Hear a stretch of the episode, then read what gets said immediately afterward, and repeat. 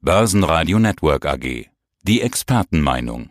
Guten Tag, meine Damen und Herren. Mein Name ist Christian Henke. Ich bin Senior Market Analyst bei IG Europe in Frankfurt. An der Börse neigt sich eine volatile Woche dem Ende zu. Der DAX hat sich eigentlich jeden Tag abgewechselt mit teilweise deutlichem Plus und deutlichem Minus.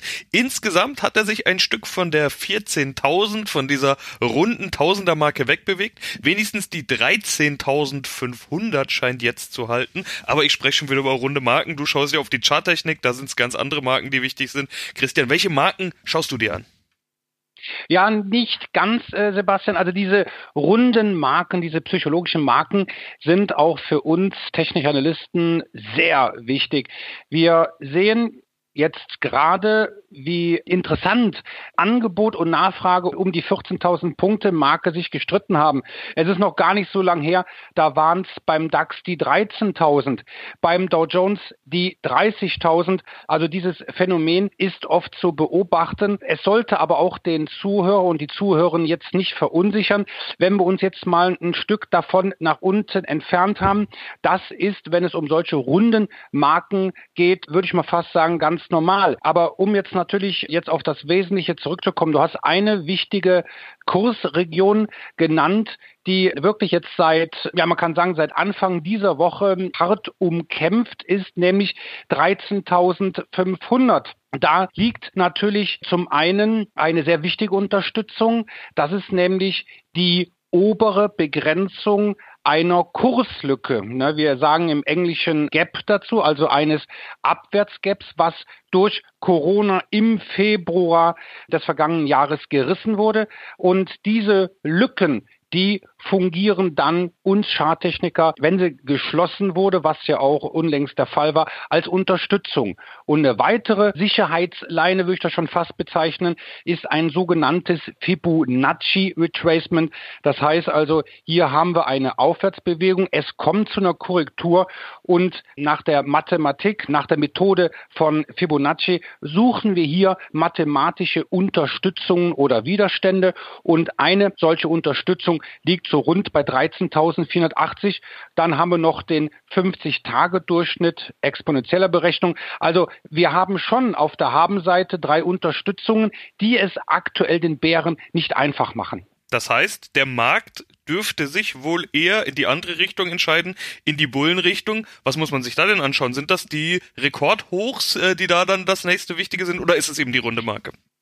Ja, also definitiv muss man eigentlich sagen, das gilt, ob jetzt die Zuhörer schadtechnisch bewandert sind oder nicht.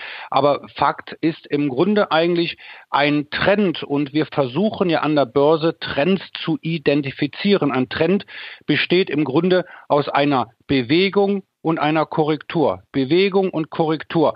Das heißt also Aufwärtsbewegung, Konsolidierung, Aufwärtsbewegung, Konsolidierung. Und wir sehen aktuell lediglich eine Korrektur innerhalb eines wieder intakten Aufwärtstrends.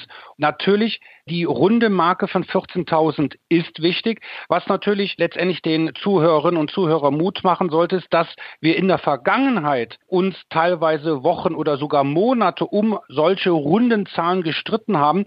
Aber letztendlich haben sich die Bullen immer letztendlich durchgesetzt. Entscheidend ist natürlich, damit wir wieder nach oben marschieren, damit es wieder aufwärts geht, dass wir das Allzeithoch und das jüngste Allzeithoch, das liegt bei 14.131 circa, dass wir dieses Hoch dann überwinden auf Schlusskursbasis. So sagen wir Technikalisten das immer. Und dann wäre der Weg frei.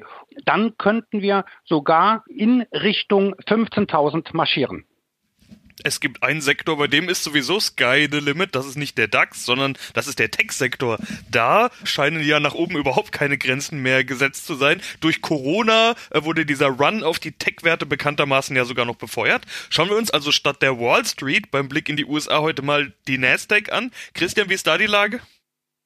Da muss man natürlich ganz einfach sagen, wie du schon gesagt hast, da gab es ja auch in den letzten Wochen und Monaten überhaupt kein Halten mehr. Und wir haben ja auch, und das ist jetzt noch gar nicht so lange her, ein neues Allzeithoch markiert. Das heißt, der DAX und die europäischen Indizes, die dümpeln so aktuell so ein bisschen herum, suchen die Richtung. Es fehlt vielleicht auch ein bisschen an Impulse, aber das hat den Nasdaq 100 überhaupt nicht interessiert und sogar am Dienstag dieser Woche ein neues Allzeithoch erklommen. Hier kann man letztendlich auch sagen, das Ziel ist auch wieder eine runde Zahl, nämlich 14.000. Ja, natürlich kam jetzt am Mittwoch ein wenig Ernüchterung, eine sehr scharfe Bewegung nach unten. Wir haben also auch jetzt hier eine Korrektur. Aber auch hier muss man ganz einfach bei den Technologiewerten sagen, dass die Trends intakt sind, also die Aufwärtstrends.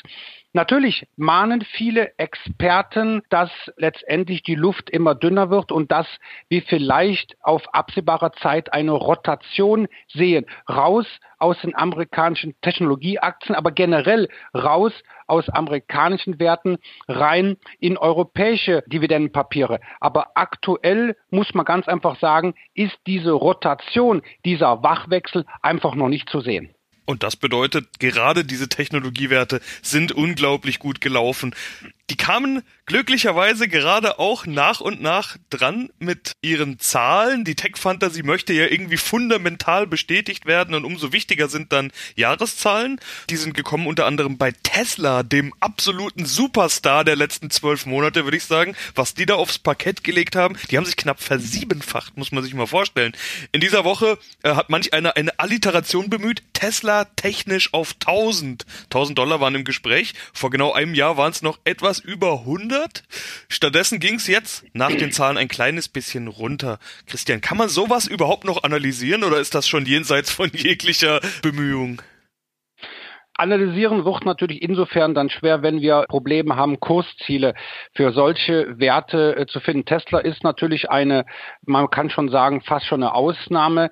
Ob man jetzt Freund der Tesla-Aktie ist, ob man jetzt auch sich die Bewertung mal anschauen mag. Naja, auf alle Fälle, Tesla hat vor wenigen Tagen Zahlen gebracht. Die fielen gar nicht mal so schlecht aus. Also Tesla macht wieder oder beziehungsweise Machtgewinn. Die Ergebnisse waren etwas äh, schwächer als erwartet. Aber nichtsdestotrotz stört das die Aktionäre, stört das die Anleger recht wenig. Wenn ich mir das mal anschaue, wie die Aktion, ich habe mir jetzt hier gerade mal den Wochenchart aufgemacht, da sieht man kaum was so richtig von einer Korrektur und von diesem letzten Allzeithoch bei 900 US-Dollar, da haben uns gerade mal jetzt ungefähr so 70 US-Dollar nach unten entwickelt. Natürlich, wenn man sich den Kursverlauf grafisch anschaut, wenn man sich die Abstände zu wichtigen gleitenden Durchschnitten anschaut, ja, das mahnt schon zur Vorsicht, aber letztendlich muss man bei der Tesla-Aktie sagen, dass wir vielleicht unter 770 US-Dollar dann mal eine Korrektur sehen könnten. Diese wird aber letztendlich an dem Aufwärtstrend erstmal nichts ändern. Tesla ist nicht der einzige Börsenstar. Ich hatte Tesla gerade Börsenstar genannt. Die eigentlichen Technologiestars waren ja immer diese viel zitierten Fang-Aktien. Das F in Fang ist Facebook. Die Zahlen kamen auch, die Zahlen waren gut, Facebook wächst weiter. Auch hier gab es etwas Minus in der Aktie. Wo stehen wir bei Facebook und was sagt dir da der Chart? Wir schauen uns jetzt die Facebook-Aktie an, dann noch die Apple-Aktie. Da möchte ich mal vorweg sagen, gefällt mir, wenn ich mir den Kursverlauf anschaue, die Apple-Aktie besser. Facebook hat jetzt auch oder steht auch davor, eine Korrektur letztendlich mal zu machen. Wir haben uns von dem jüngsten Allzeithoch. Das war Ende August schon mal so ein bisschen nach unten bewegt. Aber was natürlich auffallend ist, das aber auch letztendlich bei den deutschen Normalaktien, also aus dem DAX, dass so richtig Verkaufsdruck aktuell trotz der äh, gegebenen Verunsicherung nicht aufkommen will. Das heißt also auch jetzt speziell bei den amerikanischen Technologieaktien. Es sind einfach noch nicht so viele bereit, ihre Aktien zu verkaufen. Und das ist bei Facebook auch so. Facebook hat natürlich auch äh, den Vorteil, wir haben hier einen wunderbar steigenden 50-Wochen-Durchschnitt, der auch zuletzt, ja, das war nämlich Mitte Januar, mal eine Korrektur verhindert hat. Aber auch hier gilt, so richtig Abwärtsdruck will einfach momentan nicht aufkommen. Wenn die Aktie unter 240 US-Dollar schließen sollte, da kann es dann auch mal zu weiteren Abgaben kommen. Jetzt hast du Apple schon angesprochen. Apple ist und bleibt vermutlich der größte Börsenstar unter den Aktien, würde ich mal behaupten. Egal was für Hypes es gerade gibt. Apple ist eigentlich immer ganz vorne. Gibt ja auch die Apple-Jünger, diese absoluten Apple-Liebhaber. Auch Apple wollen wir mal anschauen. Hier ist auch etwas Minus nach den Zahlen zu sehen gewesen. Obwohl Q4 ja ein Rekordquartal war mit Weihnachten und Black Friday und Cyber Monday, diesen ganzen neu geschaffenen Konsumorgien, Feiertagen. Was was muss man denn bei der Apple-Aktie beachten?